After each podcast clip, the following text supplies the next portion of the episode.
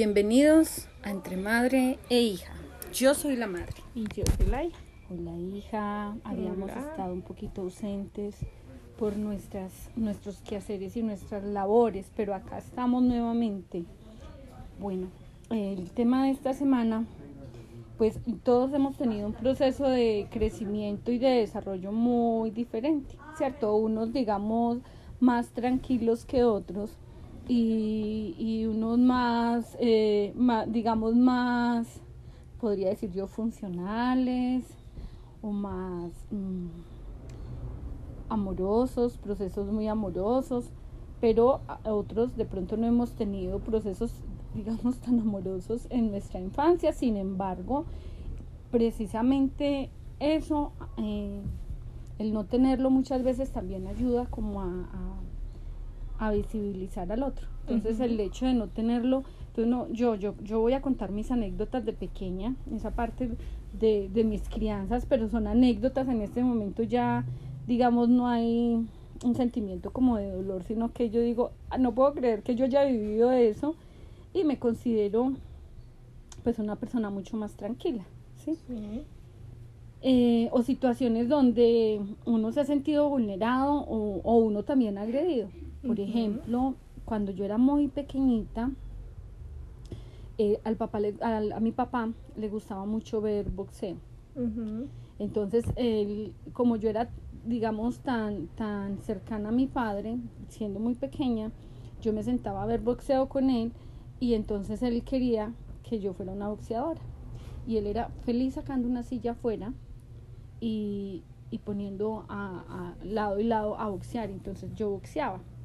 De hecho, cuando jugamos en el Wii, a mí me va muy, muy bien en el juego del boxeo, porque entonces él me enseñó eh, eh, cómo, cómo meter la mano, cómo defender, cómo, o sea, cómo proteger mi Bueno, cuerpo. claro que tú en el Wii no, no te proteges, tú lo único que haces es tú empezar a tirar puños. Entonces, claro, le ganas a todo el mundo. Tú lo único que haces es puño, puño, puño, pero Claro. rápido para una máquina. Entonces, entonces nadie, nadie Claro. puede ganar ahí. porque todo se defiende. Pero, pero ¿sabes de dónde aprendí eso? De, de mi infancia, el, el aprender al pegar puño, porque de algo que me enseñó mi papá era no hacer, no a, a protegerme, sino a, a, a atacar, ¿no? Sí. Atacar. Ahora que lo miro, yo digo, uy, no, como si fuera un perrito de esos de, De pelea. de pelea horrible. Entonces, mm, recuerdo que una vez le tumbé un diente a un niño. Ay, Dios mío. Dios mío, bendito el papá de ese niño, furioso, furioso, furioso, se fue a la casa a reclamar. Porque, Pues claro, claro, era un niño, claro que era del mismo tamaño mío, pero, no importa. pero eso, claro, eso, eso era terrible, güey. Y, y yo no sé por qué, no, ahorita que he dicho como hacia atrás, yo no entiendo por qué eh, en esa época mi, la cultura como en mi espacio era mucho como el golpe, ya gracias a Dios ya no. O sea, ya, yo ya veo que, que se da mucho más, al menos pues en mi mundo, en nuestro espacio, pues porque no todavía había hacia afuera mucha agresividad, ¿cierto? Pero yo le doy gracias a Dios de que de que yo no me fui hacia el mundo del golpe, de la violencia o de maltrato, gracias Eres a boxeadora. Ay sí a otras cosas, cierto, a, a personas que yo digo que me protegieron, eh, entornos que me fueron favoreciendo y, y digamos amigos y amigas que me fueron favoreciendo eh, muchísimo, porque pues obviamente pude haber terminado, ni, si como tú dices, como una boxeadora. O haber canalizado. No que sea malo, pero. O haber canalizado esa energía de, de, digamos que haber canalizado esa energía de otra forma, por decir algo. Yo veo, mm, a mí me parece muy lindo la gente que hace judo, Ujú. eh, taekwondo. No, pues el boxeo no tiene nada de malo. Mucha gente lo hace y a mucha gente le gusta. No, pero el sí, yo sé que sí, pero el boxeo sí afecta. eh, eh, Pero a quien le gusta, Ah, que lo haga. Aquí no estamos para juzgar absolutamente a nadie. o- obviamente no, no estoy juzgando, lo que estoy diciendo es en el sentido de, del daño que genera al cerebro, ¿cierto? Y que ya está comprobado también científicamente que los golpes al cerebro pues no son para nada, eh, digamos, bondadosos con tu cuerpo ni con, ni con la parte neurológica. Entonces, no, no, no por atacar de bien o mal, pues porque no soy quien para juzgar una situación y menos eh, ese tipo de cosas, ¿no? Pero sí lo digo es que, eh, pues porque sí conozco y he investigado mucho el daño que puede generar. Eh, de hecho, de que puede generar a nivel neurológico, de hecho, muchos boxeadores han muerto en, en, el ring, después del ring, o, o han tenido problemas a nivel neurológico. Bueno, esa fue una como una anécdota con el niño eh, que le tumbé un diente, eso fue terrible, ahorita y me disculpo ahora. No, pues el papá del niño se fue furioso, pero pues como mi papá era el que me, el que digamos me enseñaba eso, pues me, me defendió, o sea, aunque mm, pues ahora que lo veo es un, un, es una forma muy racional de defender un hijo porque yo siempre he partido de que al hijo eh, hay que orientarlo, hay que formarlo y, hay que decirle dónde está bien y dónde está mal. Y está mal golpear el cuerpo de otro, tocar el cuerpo de otro, ¿cierto? Entonces es como desde ese lugar. Bueno, otra anécdota eh, de mi infancia, sí, yo era un poquito inquieta cuando era pequeñita. no, pero es que pequeñita era hasta normativa me le volaba mucho a las profesoras en clase. Yo perdí mi primero primaria eh, porque, porque era muy, yo digo que yo de pequeña tenía un trastorno de aprendizaje, pero era no detectado con hiperactividad.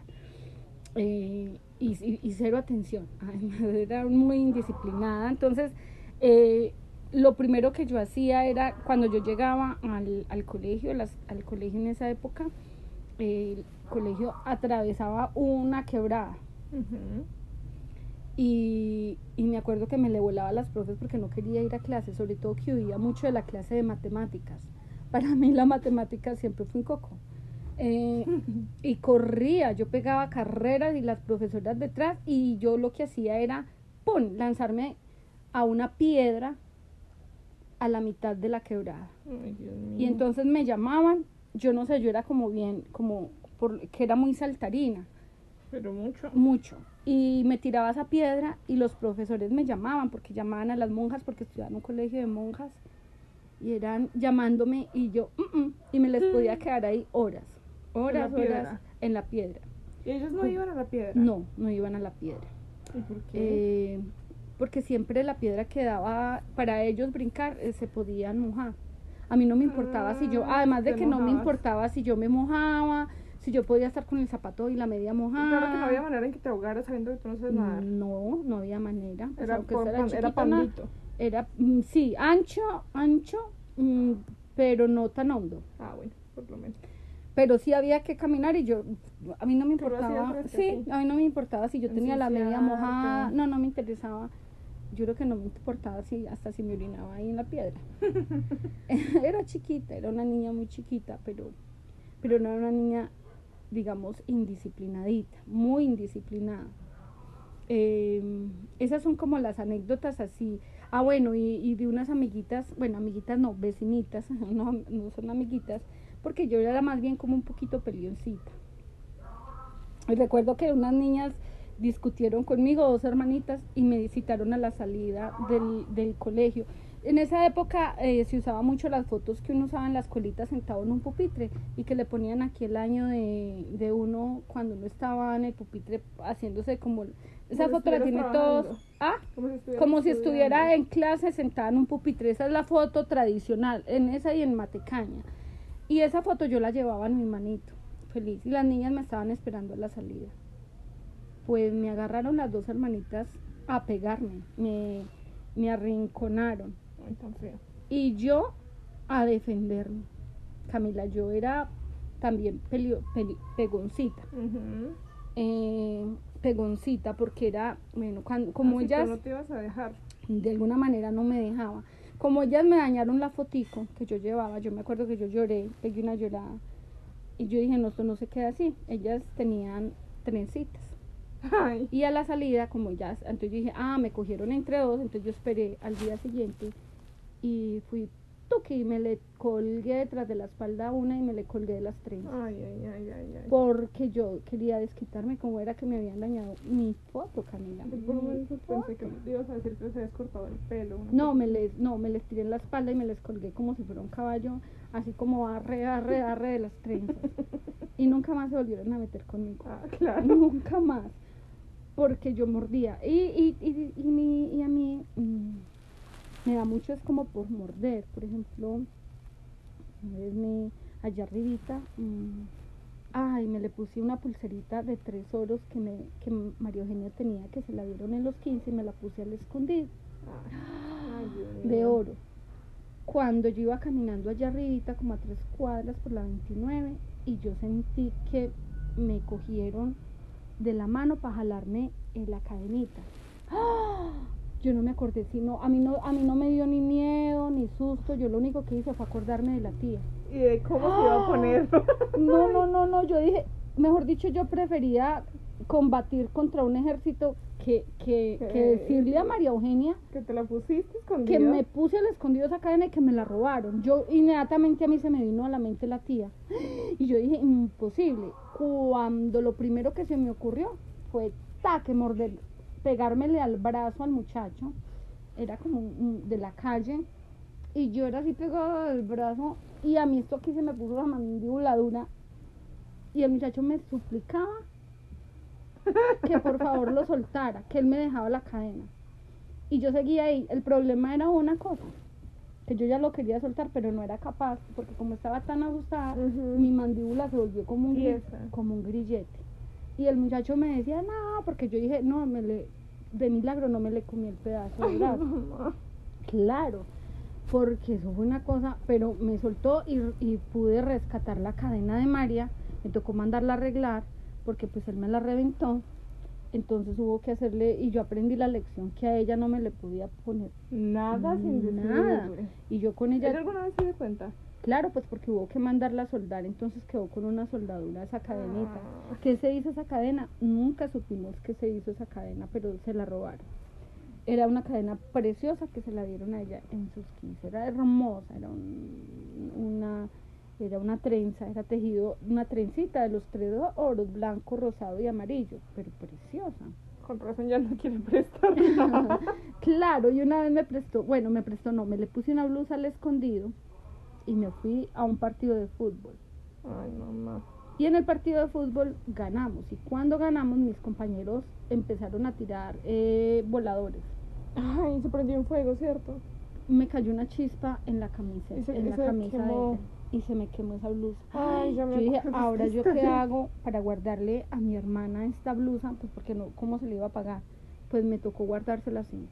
Y ella se dio cuenta, obviamente. No, pues claro. Eso fue. Entonces esas son como las anécdotas que yo he tenido. Pero no aprendiste con la cadenita. ha sido No, pues, no, pues que yo aprendí la lección ese la- día de que no me le iba a Pues volver a poner acuerdo- nada. Yo no me acuerdo cuál fue primero, si la cadenita o fue despuesito que aprendí. No me acuerdo el, yo no me acuerdo El orden. el orden, entonces no, no sé. Yo pienso que primero fue la camisa y luego fue la pulserita. Y la pulserita sí fue como lo último, yo creo que yo ya aprendí que yo dije, oh Dios mío, no, no, no. Esas son como esas anécdotas que he tenido de, de niña y de, y digamos de, de adolescente, porque ahorita pues de adulta hay algo, y es que yo ya de adulta yo ya no, ni, ni me pongo nada, ni cojo nada de nadie sin, sin pedir, Pues hace unos añitos tú me cogías mis cosas del closet y yo Pero llegaba a ya, Bogotá y me daba pero- cuenta que están usadas. pero yo ya no lo volví a hacer. Tú ves que yo ya sí voy a ponerme algo, yo Cami, Cami, me, Cami, si me dicen no, es no. Pero es muy poquito, tampoco es que ya diga mucho que me presten, la verdad, dejé eso, como en la etapa adulta dejé eso, digamos que dejé de pelear o de defenderme, yo ya no peleo como tanto, la verdad es que no peleo, la verdad me, me de pronto, bueno, de pronto el año pasado sí tuve a alguien porque me criticó mis cejas que me mandé a hacer y que no le gustaron, entonces eh, me criticó fuerte, pero me parece absurdo que entre adultos primero pues meterme en la vida del otro. Yo si alguien se pone el pelo morado, verde, rosado, yo siempre lo he dicho, a mí no me importa, eso es el otro. O si se hace las cejas, o si se tatúa todo el cuerpo, se pone tatuajes en todo el cuerpo y se llena de tatuajes, pues es, es problema del otro. Me puedo llenar todo el cuerpo de tatuajes. Te lo puedes llenar todo, hija, no es tu problema. Yo ya eres adulta, tú ya decides qué quieres o qué no quieres. Pero pues como que yo me meta, tú ves que yo no me meto realmente en la vida del otro, ni cómo se viste, ni lo que se hace, ni se puede parar en la cabeza. Y, eh, y si veo que es un adulto, es problema del otro. Pero pues yo, yo veo un niño que está haciendo cosas indebidas, ah, pues obviamente hablo con sus padres y hablo con el Sí, niño sí, y, claro. y le hablo desde la comprensión y desde el amor, no desde el regaño, porque también qué pereza el regaño, ¿no? Ujú. Ese regaño no sirve para nada, para nada. Y el regaño me parece que es lo único que hace es violentar y maltratar. Pero eso era mucho como en mi época de, de, de juventud y de infancia, que sí era, era una cosa, pero bárbara. Tú no, tú, tú has sido una niña más bien tranquila. Yo, pero... soy de la, yo soy de la niña más bien que le hacen bullying chiquita a la persona que lo hace. Ay, Cami, sí. Sí, porque no te acuerdas en el... Yo entré a un nuevo colegio, pues entré al colegio por primera vez, primerito, Ujú, en el 2004. Y entré a un nuevo colegio, yo era, ay, qué nervios. Mm, y el primer descanso, yo salí, todas las niñas jugaban juntas. Sí.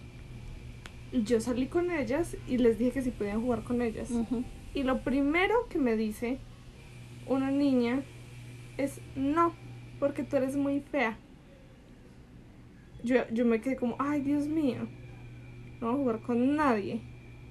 Hasta que una de ellas sale y dice, yo sí juego contigo. Y nos fuimos las dos y jugamos juntas de ahí en adelante. Y eventualmente la persona que me dijo que no podía jugar con ellas porque era muy fea, no voy a decir que se volvió mi amiga, porque no, yo creo que yo no- en, ese, en ese entonces probablemente me consideraba yo amiga de ella porque ella era la persona que todo el mundo le parecía así súper cool, estábamos en primero y yo dije, no, yo quiero ser amiga de ella. Error mío, pero pues que, que- yo qué le iba a saber de cuántos niña. años. Ajá.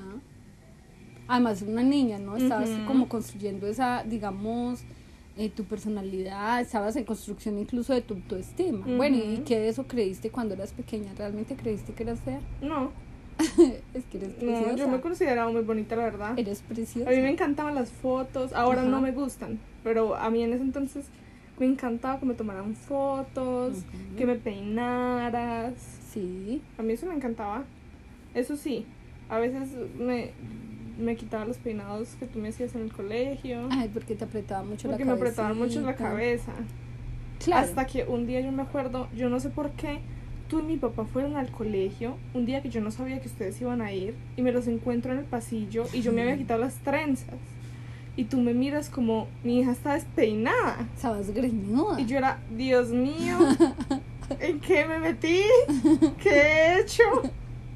Porque además era la mañana, o sea, no podía como decirte la excusa de, no, ya me dolía mucho la cabeza, entonces me las quité ahorita en la tarde. No.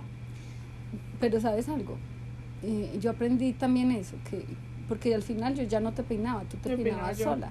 Eh, no, mira, mira que yo no he sido una madre represiva contigo. No. He sido una ma- sí, me considero. Yo no sé si es mi percepción o qué, pero me considero una mamá. No tu amiga, siempre te lo dije desde chiquita. Soy tu mamá, no soy tu amiga. Porque las amigas, y, y eso es cierto, los amigos lo dejan a uno meter las patas, por muy amigo que sea. Ah, todo lo ven chévere y todo lo ven bien. No, soy tu mamá, pero soy una mamá que te escucha, que te comprende y que desde ese día yo dije, ah, no la vuelvo a peinar. No, no quiere ser peinada, no quiere ser peinada. Ujú. Y Mira, de hecho ¿A ti yo... te encantaba que uno le quedara ese Claro, pelo liso, entonces liso. jalabas ese pelo para atrás, mejor dicho, De hecho, con esas Así colas. me, así me peino yo y, y- Ujú. ah, y siempre me ha gustado mi cabello para coger para atrás, mejor dicho que no tengas así como pelo en la cara. estilo Paloma San Basilio, que era así, bien, así como esas bailarinas de, De ballet. de ballet, que son así ese pelo, así que lo jalan a uno, ay, tan rico. Y así me peino yo, entonces, y todavía lo hago. Claro, o cuando tú me cortabas mis uñas, mejor dicho, ras, cuando yo no había nada más cortar. Y yo las quería tener largas, Y una como la vez, Barbie. claro, y una vez casi te lastimo. Y yo dije, tampoco. A partir de ahí yo dije, no, mi niña, no, no, no, no puedo hacer eso. Yo me sentía culpable. El problema es que si tú me miras las uñas a mí, Las tuyas son cortas, lo que más puedas. y, y si las veo muy larguitas, ay, no, me da una sensación de incomodidad, tanto de los pies como de las manos, lo más A mí de los pies sí me gustan cortas. cortas posible. Ojalá pegadita, porque no me gusta la uña larga me parecen muy lindas en otras personas, pero no, no, en mí mí sí, no es la sensación. chiquitica. Es la sensación de esa uña larga, uy, no me da como una sensación de pesadez, de, uy, no. Bueno, y, y otra vez que te pasó a ti fue con este chico, un niño, no vamos a decir su nombre, ni el colegio, ni nada, eh, que te amenazó con una araña. Ay. Y que yo te dije que si querías yo iba a hablar al colegio mm, con él y, y con tus profes y tú dijiste no, no. yo soluciono esta situación. Es que, que, también te empezó a hacer bullying, ¿no? claro, pero pues a, a mí no me afectó, yo no me dejé afectar. Ajá. Claro que es que me ha pasado mucho, por ejemplo, yo me acuerdo, yo no sé si yo alguna vez te conté, en el colegio cuando yo estaba chiquita, yo tenía una compañera eh, de silla que me quedaba al lado, esos eran pupitres dobles. Entonces me tocaba sí o sí sentarme al lado de alguien y ya teníamos puestos asignados y no me podía cambiar. Entonces esta persona me decía que le tenía que mostrar mis tareas, si no llevaba una hoja de, de esas de palmera, que tenían como esos, cosi- esos laditos como chuzudos. Sí. Me decía que me iba a cortar con eso. Ay, a mí me dio un enojo. Y yo era chiquita, o sea, eso fue que 2005, ponle. Sí. Yo era muy chiquita, pero a mí no me importó, yo me defendí. Pero Pues tú, yo, pero yo no me defendía a golpes. Eh, sí, yo me defendía diciéndole que, bueno, que no me importa, Cami, que tú- no le voy a... O sea, nunca, yo, tú nunca te defendiste ni a golpes, ni con Ni con palabras, agresión. ni con agresión. no, yo Y eso simplemente es me muy bonito. a mí. En cambio, en cambio yo de chiquita siempre me defendía, de chiquita y de adolescente, me defendía a golpes.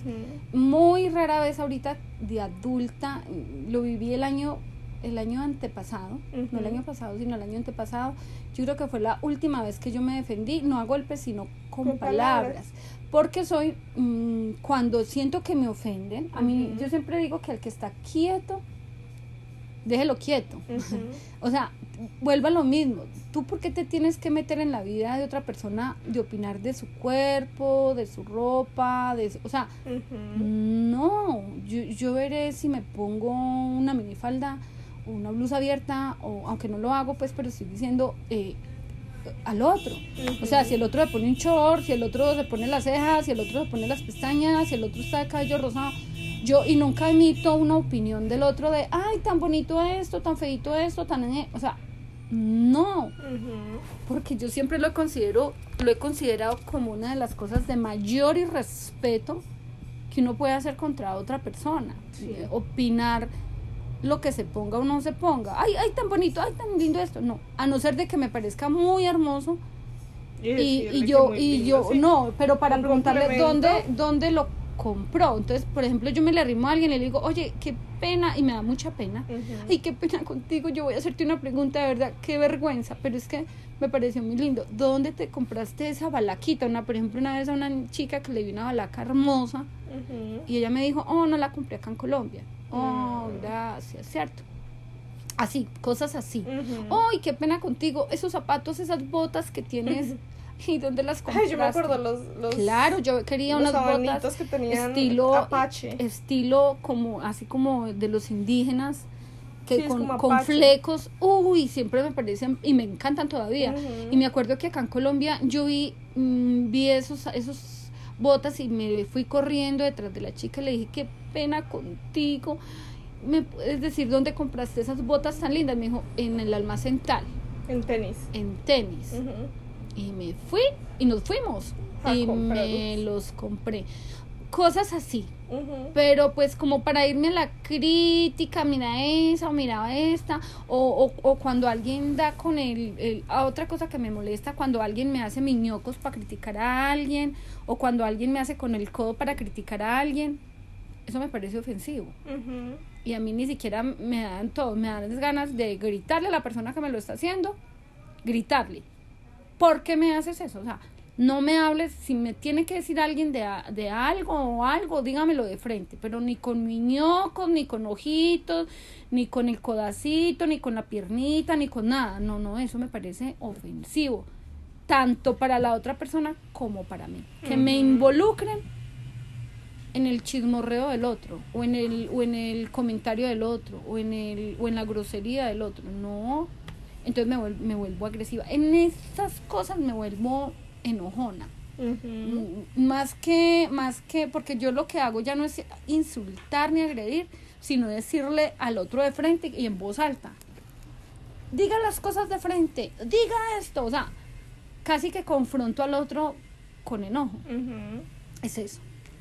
Pero, pero, y me gusta tu forma de ser porque mm, tu, tu, tu manera como resuelves eso es ser asertivo. Entonces me gusta, muy bonito que lo hayas aprendido. No sé, el- yo pienso que algunas cosas de mí en lo frentera. Ah, sí, yo no Porque no eres quedo frentera, yo tampoco me quedo callada. Tú Ah, sabes sí. que yo no me quedo callada. O sea, le- de verdad, lo que me molesta lo digo. Lo digo, con Sí. respeto, con lo que sea, pero lo digo, o con enojo, pero lo digo. Yo no me quedo callada ante lo que no estoy de acuerdo. Y pienso que aprendiste también mucho del papá, porque el papá es sí es muy respetuoso, Más calmado. es muy calmado, eh, En ocasiones, más calmado. más calmado que yo para decir las cosas. Sí. Entonces, eso me parece muy bonito. E incluso gente que se mete con uno, porque afuera hay mucha gente que lastimosamente tiende a meterse en el mundo del otro. Entonces, por ejemplo, que te hacían bullying, no, me pareció muy bello cuando tú me dijiste, no mamá, Yo me yo me defiendo. yo lo hablo, y al final Se lo solucionó. hiciste, se solucionó y lo hiciste y lo Y no hiciste de una... a meter conmigo. Y, y lo hiciste de una buena manera. Pienso que dijiste, hey, hasta acá. Eh, la manera como yo lo hacía era una manera muy poco asertiva. Era la manera de o salir corriendo o pegar el puño, porque pues eso me lo enseñó mi padre, o pegarle al otro, o defenderme con puños o con palabras, o- a la salida también los esperaba y a la salida te, a la salida te espero. ¿cierto? Yo No. creo que yo lo que hacía era hablarlo y decirle como conmigo no se meta por esto y esto y esto. Eso es muy bonito. hija, Inclusive yo me acuerdo un amigo que estudió conmigo, que después tú lo viniste a tener en ese colegio. Sí, en el que tú trabajaste, que, que tú lo dijiste, ah, yo soy la mamá de Camila. ¿Y él qué fue lo que te dijo? Camila es de un geniecito que, ay, esa hija suya es, oiga, esa hija suya es para no meterse con ella, porque es de un geniecito. Era que a ti te decían la abuelita en, en, los, en, el Ujú. cole- en ese Y colegio. es muy buen amigo mío, Sí. pero yo de nadie me dejaba. Eh, No, y entonces yo le, eh, eso, entonces yo le decía, ven, ¿por qué es de mal genio? Explícame. Ah, porque yo le dije, ah, pero porque no es porque gratuitamente porque sea de mal genio, ella es de mal genio cuando te metes con ella, cuando se mete en el entorno. Ah, pues sí, yo le dije, ah. Entonces nadie se quería meter conmigo. Entonces es por eso, me dice, no, pues sí, tienes toda, al final me decía, no, tienes toda la razón, y de hecho mantenía en, allá en el salón donde yo estaba, mm, ¿por qué? Pues porque yo le decía, no, ven para acá, porque te lo voy a aclarar, ¿cierto? No es que Camila sea de mal genio, es porque si se meten con ella, o son groseros, o son agresivos, o son, o, o las niñas la, le hacen bullying, Yo no me quedo callada. ella no se queda callada y es, y es lo mínimo que un ser humano puede decirle al otro, hey, ven, respétame, respétame. Y, y, y a mí, o sea, hay un límite y en la vida es eso, hija, en la vida hay límites y el límite lo pongo yo, Yo. no me lo pone el otro, el límite el otro no me da el límite a mí, yo pongo el límite. Y eso es lo que yo hacía.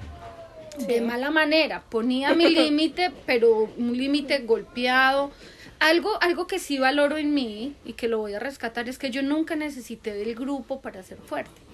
Yo solita iba y me enfrentaba, iba y daba el puño, o me daban el puño, o me le tiraba y me le colgaba de las trenzas a la Ay, otra. O sea, pero yo, yo nunca he necesitado eh, eh, el grupo para ser fuerte. No, yo puedo estar solita y yo me hago de alguna manera me hacía responsable de, de mis actos. Yo sabía que iban a ir donde mi papá o donde, mi mamá y que me iban a dar, oh, Pero como dicen, estás oh, puerca, me iban a dar la pela. Pero pues yo me, yo, esa era la manera como yo Sí, lo veía. era ¿no? como tú lo aprendiste de alguna manera. Sí, pero con el tiempo y con los años yo me Fuiste, eh, sí. fui evolucionando entendiendo y evolucionando y fui la transformación del mono en hombre, me fui transformando de, de monito, de miquito, bonita. de monita, me fui transformando en una mujer mucho re- más responsable, más respetuosa.